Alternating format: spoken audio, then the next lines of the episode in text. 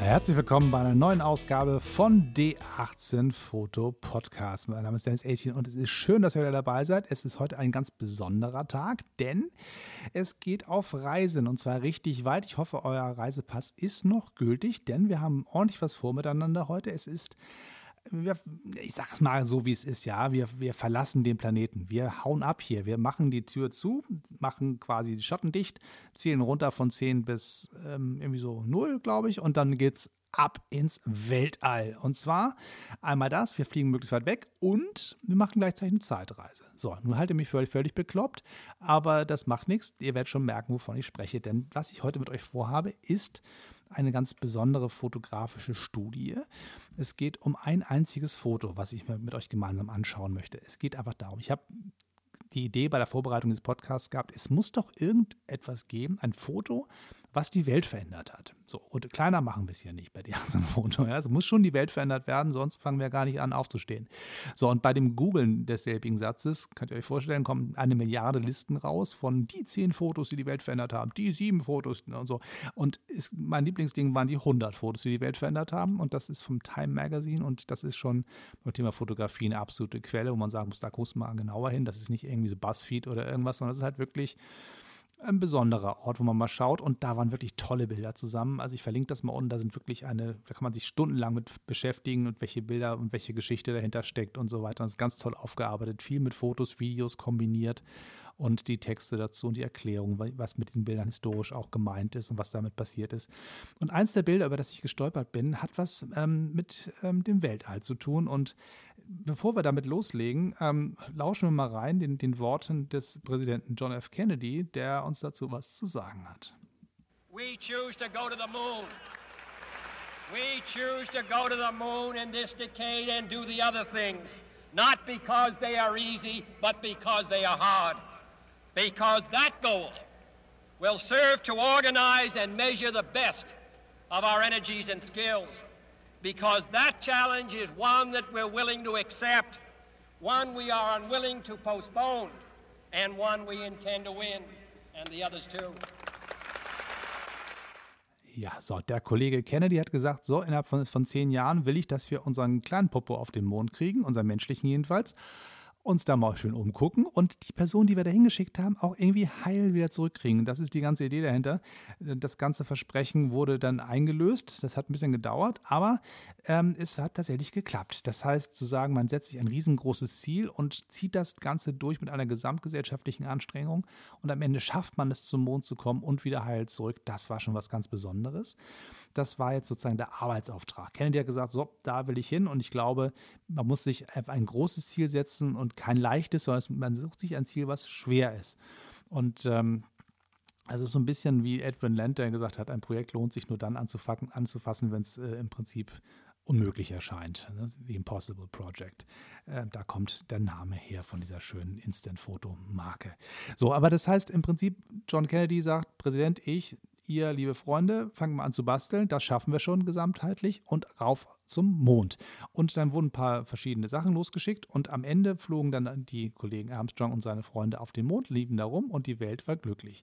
Dahin gab es ein ordentliches Stück Entwicklung und ganz spannend auf der Strecke dahin gibt es einen Punkt, den ich mir mit euch gemeinsam angucken möchte. Und zwar geht es dabei um ein Foto namens AS08-14-2383. So, nun googelt das mal oder bleibt einfach hier dabei, denn das, die Auflösung kommt sofort. Diese wunderbare Zahlen-Buchstaben-Kombination wurde dem Foto, einem Foto von der NASA gegeben. Das Foto hat einen anderen Namen noch bekommen, der ein bisschen eher erklärt, was das Ganze ist und finde ich auch der Bedeutung ein bisschen besser zu Pass kommt. Das Bild heißt Earthrise. Und es wurde geschossen von der Apollo 8 Mission. Das heißt, die Astronauten äh, flogen um, die, äh, um den Mond herum und entdeckten aus dem Fenster den Planeten Erde und stellten fest, das Ding ist ja unglaublich spannend und hübsch und was Besonderes, da machen wir ein Foto von. So, nachvollziehbares Anliegen. Wie es bisher dazu kam, ist ein bisschen anders, ähm, als man denkt. Also man denkt, man fliegt immer um diese, diesen schönen Mond drumherum, guckt aus dem Fenster und sieht da irgendwie die Erde hin und wieder. Das ist doch total normal. Aber die drei Kollegen, die da in Apollo 8 unterwegs waren, Frank Borman, William Anders und James Lovell hatten einen anderen Auftrag. Die sollten aus dem Fenster gucken, aber nicht die Erde anschauen, sondern den Mond und möglichst viele äh, Fotos von der Mondoberfläche machen und das Ganze sozusagen am Ende als, ja, als Karte der Mondoberfläche zurückbringen zur Erde damit man gucken konnte, wo kann man eigentlich gut landen? Wie ist die Mondoberfläche beschaffen? Wo ist Platz? Wo kann man sich hinsetzen? Wo sind irgendwelche Berghänge? Wo sind Krater? Das musste ja alles erstmal ordentlich erforscht werden, bevor man da Menschen hinschickt, die da landen sollen und von da aus auch heil wieder wegkommen. Also flogen die immer schön um den Mond rum, guckten aus dem Fenster mittels ihrer Kamera, machten sie die Fotos und ähm, beim Nachsteuern drehte sich die Kapsel so ein bisschen und sie schauten aus dem Fenster und sahen bei der vierten Erd äh, Mondumrundung auf einmal was anderes, als sie bis da gesehen haben, nämlich tatsächlich auf einmal den Planeten Erde. Das war nicht wirklich geplant. Ähm, und ähm, wie die Jungs darauf reagiert haben, kann man heutzutage noch nachvollziehen. Das ist total spannend, denn es gibt ein wunderbares Tondokument, was sich noch quasi uns zur Verfügung steckt. Das ist vom Sound her ein bisschen, bisschen mau. Also wundert euch nicht, das ist natürlich 1968 analog aufgenommen in einem Raumschiff. Ähm, das klingt natürlich nicht wie heute, aber man kann ganz gut verstehen, was die Jungs sagen. Und wenn nicht, dann äh, reden wir gleich mal ein bisschen drüber. Aber ich finde, wir lauschen da mal rein. Also im Prinzip, sie fliegen um den Mond rum und sehen aus dem Fenster auf einmal was Besonderes, werden darauf aufmerksam, guck mal, was ist denn da los? Oh my God, look at that picture over there. There's the Earth coming up. Wow, that's pretty. Schau mal da aus dem Fenster, das ist ja unheimlich schön. Das ist die, die Erde, die aufgeht. Wow, ist das schick. You got a color film, Jim? Jim, hast du einen Farbfilm? Oh man, that's? Quick. Im Prinzip ganz große Aufregung. Wir haben einen Schwarz-Weiß-Film in der Kamera, wir brauchen einen Farbfilm. Guck mal schnell, ob du einen findest. Hol mal schnell einen Farbfilm. up. Und der Film, den sie suchen, ist ein Ektachrom von Kodak. That one? Yeah, I'm looking for one. C368. Und sie suchen immer noch, das heißt, der eine guckt aus dem Fenster, ist ganz aufgeregt, und der andere schwebt schwerelos durch die Apollo-Kapsel und sucht nach dem Farbfilm. Es ist, es ist wie bei Nina Hagen, ja. Du hast den Farbfilm vergessen bei Michael. Ich sehe hier die Erde aufgehen als erster Mensch der Welt. Fotografiere das Ding mit Schwarz-Weiß und ich brauche einen Farbfilm und du findest keinen. Aber sie suchen weiter. Hey, I got it right here. Ja, er hat ihn. Bill, I got it framed. It's very clear right here. Got it? Take several. There's several of. Wait a minute, let me just get the right setting here. Calm, hey, calm down, Bubble. Well, I got it right. Oh, that's a beautiful shot. 250 at F11. Es ist so lustig, weil sie sind ganz doll aufgeregt. Klar, das ist ein ganz besonderer Moment, den man da hat. Man guckt aus dem Fenster, sieht diese Erde, diesen besonderen Moment, der falsche Film, dann wird er gesucht, dann wird er endlich gefunden und dann hast du das Bild, hast du das Bild? Ja, bleib mal cool. Das heißt im Prinzip ähm, gibt es die Ermahnung an den Kollegen Lovell, sich da ein bisschen mal zurückzuhalten. Man hätte das schon im Griff, ich kriege das hier alles hin. Ich muss jetzt mir richtigen Einstellungen finden und die Einstellung sagt uns der nette Kollege Astronaut auch noch, eine 250. Verschlusszeit und eine Blende von F11 hätte es dieses Tondokument nicht gegeben, wüssten wir nicht, mit welchen Einstellungen dieses Bild gemacht worden ist. Es gibt natürlich nicht wirklich Metadaten aus der analogen Fotografie, mit denen man was anfangen kann. Ähm, also wenn ich mich jetzt einer korrigieren möchte, es gibt auch äh, spätere analoge Kameras, die das Ganze mitgeschnitten haben, ne? wie die Einstellungen waren, gar keine Frage, gab es auch, aber nicht 1968. Da sind wir uns alle einig. Die Kamera, die an Bord war, war schon Hightech, aber sie hat nicht aufgezeichnet, wie die Blende und die Verschlusszeit sind. Und durch dieses Tondokument, was uns die NASA zur Verfügung stellt heutzutage, ist das natürlich total cool für so Fotonerds wie uns, das rauszukriegen, mit welchen Einstellungen dieses wunderbare Bild der blauen Erdkugel, die über dem Mondhorizont aufgeht, geschossen worden ist. Das heißt also nochmal, falls ihr das mal nachmachen möchtet, ihr braucht ein Hasselblatt. 500 ähm, ist quasi 500 EL, ist die, die, die Typenbezeichnung der Hasselblatt, die ihr braucht für das, was da passiert ist. Das ist ähm, auch, aber auch nicht das, was man im Prinzip so nachkaufen könnte, weil die war natürlich irgendwie modifiziert für den Anlass, den man da, den man da hatte. Das war man brauchte quasi keinen äh, Suchprisma. Ne? Das, das war irgendwie unnötig. Da, das ist alles irgendwie weit weg und da braucht man nicht viel scharf stellen. Wenn man es irgendwo unendlich gestellt hat, hat man schon die Erde irgendwie scharf. Das war nicht das Problem. Man hat also eine Art Sportsucher drauf, so einen Rahmen, um den Rahmen zu setzen, um genau des, des, den Frame zu finden, den man braucht.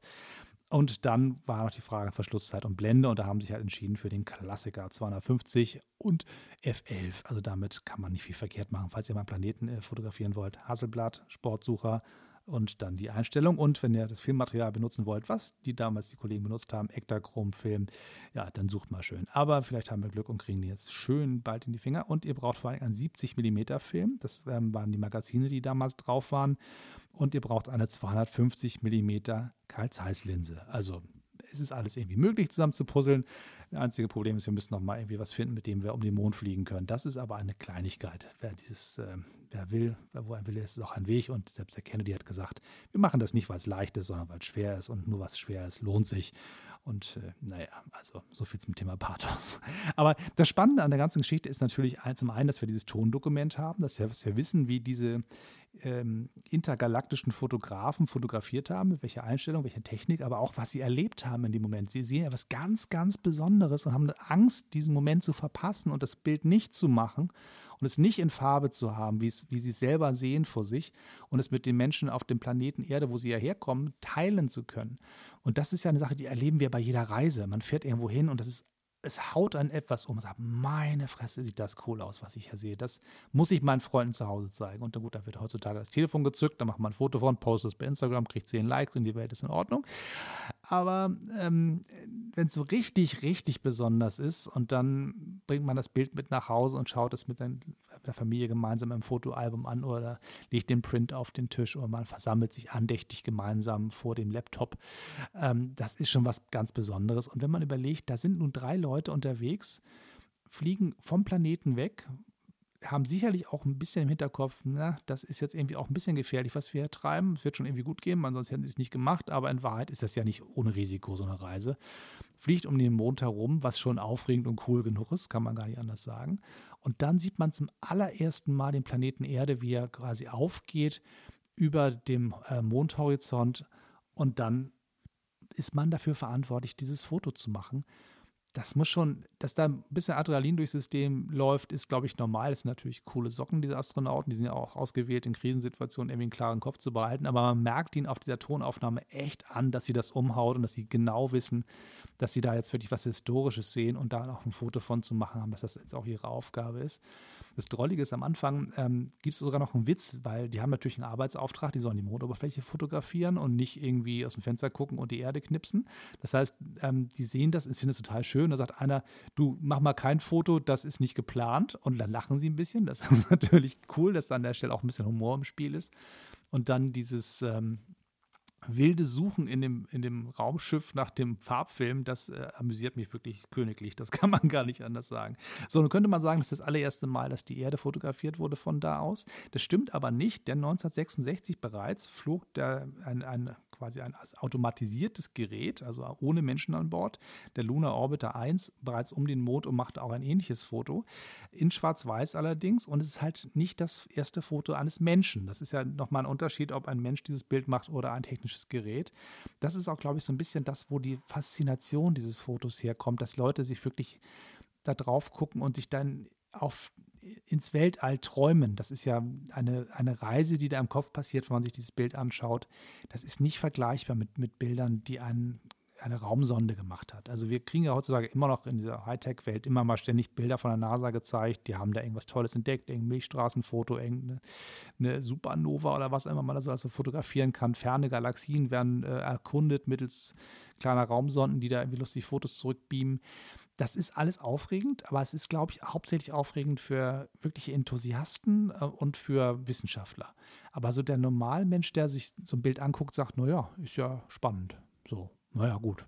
Aber wenn man sagt, man sieht zum allerersten Mal, dass die Erde von außerhalb durch die Augen einer anderen Person, also in diesem Falle dieser drei Astronauten, dann ist das nochmal eine andere Magie, die da passiert. Da ist noch eine ganz andere Faszination, die dahinter steckt und die wirklich uns dann die Möglichkeit gibt, unsere Fantasie auf Reisen schicken zu lassen und diese Reise auch erleben zu können durch dieses eine Bild. Und es ist ähm, neben dem, was da passiert an Faszination in dem Moment, auch ein Bild, was auch heutzutage noch fun äh, funktioniert. Also wir sind ja nun mit Bildern überschüttet und wir sehen ständig jetzt äh, Fotos. Ich habe heute Morgen im Frühstücksfernsehen ein, eine Zeitraffe gesehen von der ISS, unserer Raumstation. Da ist momentan ein deutscher Astronaut oben und der schickt immer schön wie Astro Alex oder so heißt der bei Instagram. Und der postet immer schöne Fotos und äh, macht da irgendwelche Zeitraffenfilmchen. Das ist alles cool und schick. Aber es ist halt was anderes, wenn man zum allerersten Mal so einen Moment sieht und der auch eingefangen wird für die Menschheit als Gesamtheit. Und auch der Unterschied zwischen einem einzigen Foto und dem, was man heutzutage technisch alles so machen kann. Ich glaube, die Faszination der einfachen Technik und des ersten Mals und des wirklich einen Fotos ist nochmal eine andere. So. Nun sollte man meinen, es gab dieses eine Foto, das stimmt natürlich nicht. Es gibt eine ganze Reihe davon. Im Internet gibt es auch im Prinzip alles zu finden, was damals gemacht wurde. Die NASA hat alles schön äh, mit Zahlen versehen, damit da nichts verloren geht und jede einzelne ähm, Filmdose hat quasi eine eigene Nummer gekriegt. Jedes Foto ist durchnummeriert und man kann diesen ganzen Katalog der Bilder, die damals geschossen worden sind, bei der NASA auf der Seite angucken. Das ist total spannend. Ähm, aber dieses eine Bild, was, was wir hier sozusagen haben, ist wirklich der erste Schuss in Farbe von diesem einen Moment, von dieser einen besonderen Perspektive auf unseren Planeten. Und dieser Wechsel von dem, wir gucken von unten nach oben, ist ja der Normalblick, wir sehen die Sonne, wir sehen den Mond, wir sehen den Himmel, aber in diesem Falle gucken wir von, vom Himmel auf die Erde. Und das, dieser Wechsel hat, glaube ich, auch in der Gesamt, in der Menschheits, in der kollektiven Menschheitspsyche, wenn es sowas gibt, einiges ausgelöst. Also zum ersten Mal das Verständnis zu haben, das ist hier wirklich ein gemeinsamer Planet. Das ist, ähm, bis dahin war das eher ein abstraktes Gedankenkonstrukt, das, das sich lösen von der Idee der Erde als eine Scheibe hin zu einer Kugel ähm, war sicherlich irgendwie wissenschaftlich klar, aber das war eine rein intellektuelle Leistung wenn man jetzt die Erde auf einmal als Bild vor sich sieht und sagt, guck mal, das ist wirklich eine Kugel und die ist nicht irgendwo, sondern die schwebt, schwebt im großen leeren Weltenall, dann ist das nochmal eine andere Wahrnehmung und eine ganz besondere Bewusstheit für die Art des Planeten. Was ist das eigentlich, auf dem wir hier so rumlaufen? Das ist nicht ein Haufen Länder oder ein paar Kontinente oder irgendwas. Nein, es ist eine Gesamtheit, ein einziger Planet, wo alle Menschen drauf leben und den sie sich teilen und für die sie alle gemeinsam irgendwie Verantwortung tragen, damit dieser Planet auch in Zukunft für zukünftige Generationen auch erhalten bleibt, auch in dieser Schönheit erhalten bleibt, weil der Blick von außen auf diesen blauen Planeten im schwarzen All, das ist so, da ist so ein ästhetischer, so eine ästhetische Kraft dahinter, dass man sagt, da ist was Besonderes. Das ist halt nicht nur irgendwie so eine Kugel, sondern das Ding ist strahlend blau und wirkt rein und gleichzeitig unglaublich verletzlich und stark, weil es ist das Zuhause von so vielen Milliarden Menschen und gleichzeitig wirkt das Ganze total zerbrechlich und klein in diesem großen Weltall. Und dass wir dafür als Menschen gemeinsam verantwortlich sind, das Ding zu tragen und heil zu lassen. Das entstand quasi ganz stark auch beeinflusst durch dieses Bild. Also die Umweltbewegung und die, die Grünen, die später daraus geworden sind in Deutschland, aber viel mehr darüber hinaus, also alles, was sich irgendwie ökologisch verantwortlich fühlt, hat auch irgendwie diesen Startschuss durch dieses Bild von außen sicherlich mit auch in der eigenen DNA. Das Gefühl von, wir sind hier zu Gast und haben eine Verantwortung und können das hier nicht einfach benutzen und dann ist vorbei, sondern das ist tatsächlich ein ganz besonderer Ort, auf dem wir hier leben dürfen. Und da kann man mal sehen, was so ein einzelnes Bild auslöst. Neben der Fantasie kann auch, kann auch Verantwortung ausgelöst werden und ein Perspektivwechsel ist meistens dann doch das, was einem den Weg in neue Welten und neue Zeiten schafft. Und in diesem Fall kann man wirklich sagen, dieses Foto hat wirklich die Welt verändert. Das kann man mit Fug und Recht sagen. So, das heißt, eine kurze Zusammenfassung. Wir packen unsere sieben Sachen, schnappen uns zwei Freunde, schnappen uns irgend so ein altes 60er Jahre Blechdosengefährt, was irgendwie fliegen kann, fliegen zum Mond, packen ein ein Hasselblad 500 EL, ein 70 mm Filmmagazin, am besten in Farbe, in diesem Falle Ektachrom Film von Kodak, ein 250 mm Linse von Carl Zeiss, damit das alles schön scharf ist.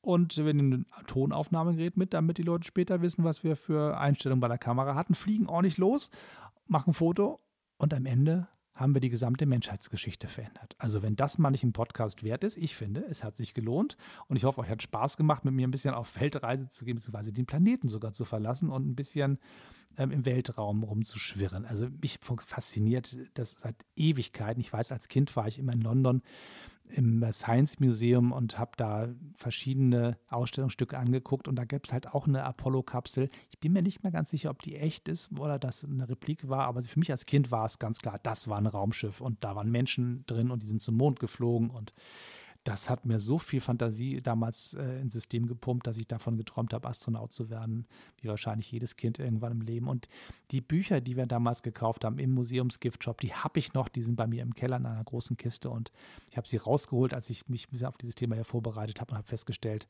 mein Gott, was ist ausgeworden aus dem Aufruf von Kennedy, komm, wir fliegen zum Mond und wie viel Fantasie und wie viel Kinderglück auch in mir quasi noch heute lebt, dass ich in einem Museum vor diesem Stückchen Weltraumschrott quasi stehen durfte und ein bisschen mitträumen durfte, das ist schon was ganz, ganz Besonderes. So, dieses Bild hat mich umgehauen und hat mich dazu gezwungen, einen Podcast zu machen. Ich hoffe, euch hat Spaß gemacht und ihr habt Lust, beim nächsten Mal wieder reinzuhören. Abonniert bitte diesen Kanal, falls ihr noch nicht getan habt. Finde mich auch bei YouTube, bei Facebook und immer schön, wo ihr D18 Foto eintippt, müsstet ihr mich eigentlich finden. Meine Homepage ist www.d18-foto.com. Und wenn ihr noch ein bisschen mithelfen wollt, dass Menschen diesen Podcast hier finden, dann gibt es ganz einfache Wege. Ihr hinterlasst Kommentare und Bewertungen, möglichst viele Sternchen. Das hilft, dass Menschen diesen Podcast entdecken. Und je mehr Sternchen und Kommentare, desto eher wird das Ganze nach vorne geschoben. Das macht der Algorithmus von iTunes. Und wenn das passiert, gibt es mehr Menschen, die hier zuhören. Das wäre auch schön, wenn das so wäre. Bis zum nächsten Mal. Tschüss, immer schön weiterknipsen und nicht vergessen zu träumen vom Weltall, von unendlichen Weiten und geht dahin, wo noch kein Mensch zuvor gewesen ist. Und äh, vergesst die Kamera und den Farbfilm vor allen Dingen nicht. Das wäre schade. Bis dann. Tschüss und auf Wiedersehen.